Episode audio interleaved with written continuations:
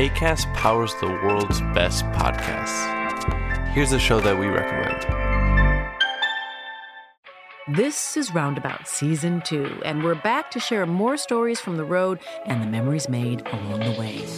We're talking rest stops, if we're stopping to get gas. You will be timed. you will be for sure.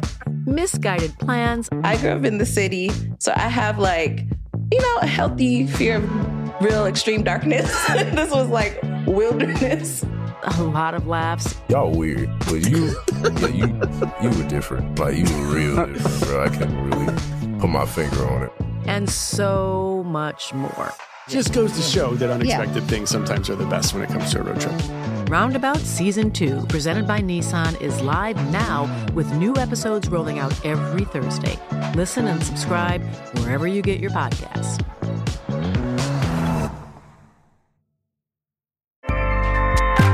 ACAST helps creators launch, grow, and monetize their podcasts everywhere.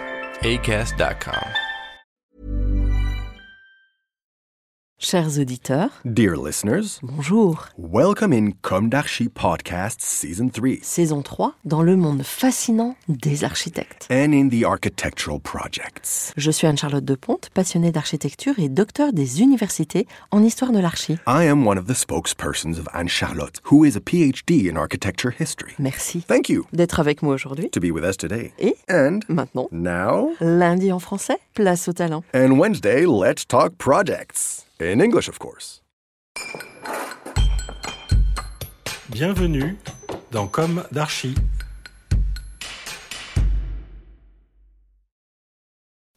Dear listeners, good morning. This is Esther on behalf of Anne Charlotte.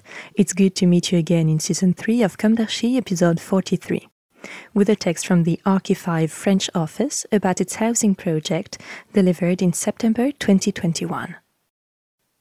Archi5 was founded in 2003.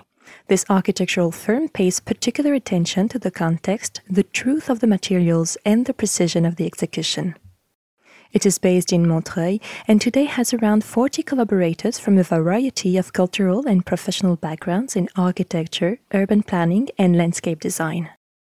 Archi5 works on public facilities projects, private commissions, and urban planning projects in France and abroad. Today, we take a look at the Jaurès Petit housing project located in Paris and just delivered. Reconversion of a block. Located on a plot of land in the heart of a block occupied by a nine stories car park, the project comprises two operations of 75 housing units for sale and 74 social housing units. The project proposes to engage the project's actors as well as the inhabitants in a rational, visionary, and sustainable approach to urban transformation. The project is guided by the harmony and balance between the new and old inhabitants of the site. The social housing building is built in a wooden structure, while the building for home ownership is built using the concrete structure of the building. Thanks to their specificities, both projects meet the overall challenge. The preliminary costs of demolition are completely reviewed. The new wood frame operation of the Jaurès housing offers a structure adapted to the specification of Paris habitats. The birth of a block. Beyond the quality of the new housing, the project is guided by the improvement of the pre existing buildings, the harmony and the balance between the new and old inhabitants of the site. The implantation of the buildings, perpendicular to the head buildings, offers a maximum of visual openings. No facing buildings are created. The new dwellings are oriented east west. Sliding shutters increase the privacy of the inhabitants, blurring the lateral views. Two large side passages allow for real greening of the site. Sunny and open, these gardens will be planted with tall trees. At the heart of the plot, a large crossing is now perceptible. It determines a new urban perception, a fluidity of space. The gardens of the two projects are created in continuity in a single vast garden. By preserving the traces of the existing building, the project links the district to the essence of its constitution.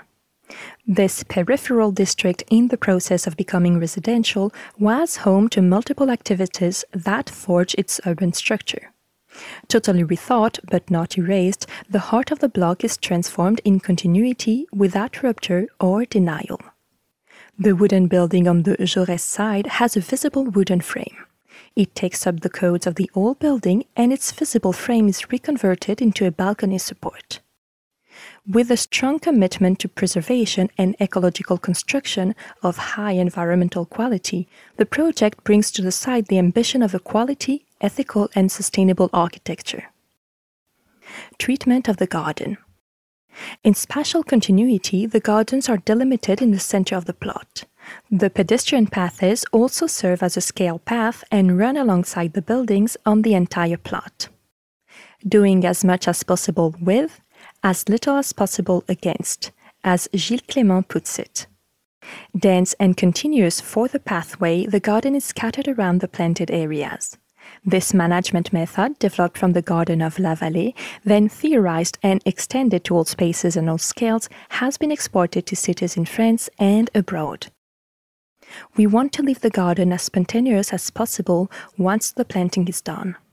Trees punctuate the wide open spaces with rather light foliage chosen for their flowering, the annual signal of renewal. Architecture adapted to the material. With a thickness of 13 meters and grids of 6 meters, the building is designed for a wooden construction. In timber construction, we prefer to avoid waterproofing upstands or any other structure likely to leak. Waterproofed terraces are avoided in favor of attached balconies.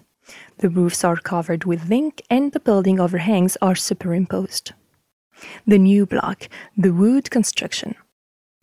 One cubic meter of new wood means one ton less of CO2 in the atmosphere. Wooden construction favors the use of renewable energy, reduces energy consumption, and favors the use of biosourced materials.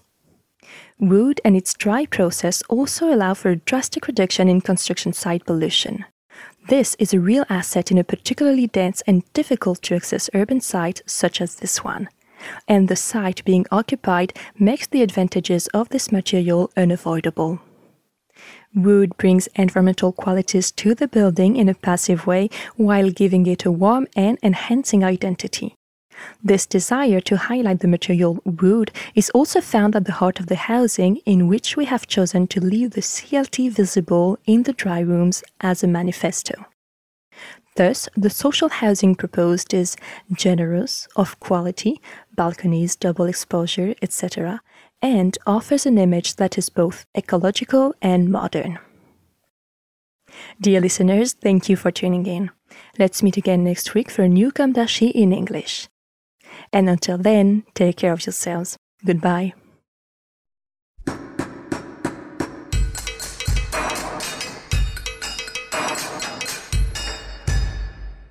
Thank you for listening. Thanks to Julien Rebours, sound engineer, who is collaborating with us today. Don't forget to tune in to our previews on Instagram at Comme Podcast. If you enjoy this podcast, don't hesitate to promote it by giving it five stars and a little comment on Apple Podcast or on your favorite podcast platform. And above all, subscribe to listen to all of our episodes for free. See you soon, and until then, take care of yourself.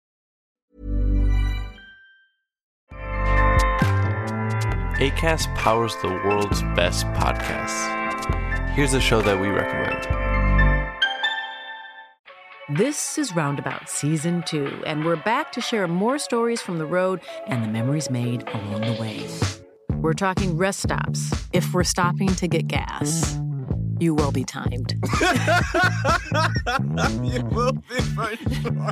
Misguided plans. I grew up in the city, so I have like, you know, a healthy fear of real extreme darkness. this was like wilderness a lot of laughs. Y'all weird, but you, yeah, you, you were different. Like you were real different, bro. I can't really put my finger on it.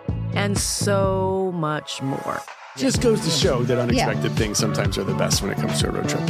Roundabout Season 2, presented by Nissan, is live now with new episodes rolling out every Thursday.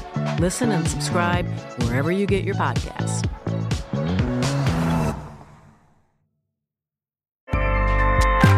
ACAST helps creators launch, grow, and monetize their podcasts everywhere. ACAST.com.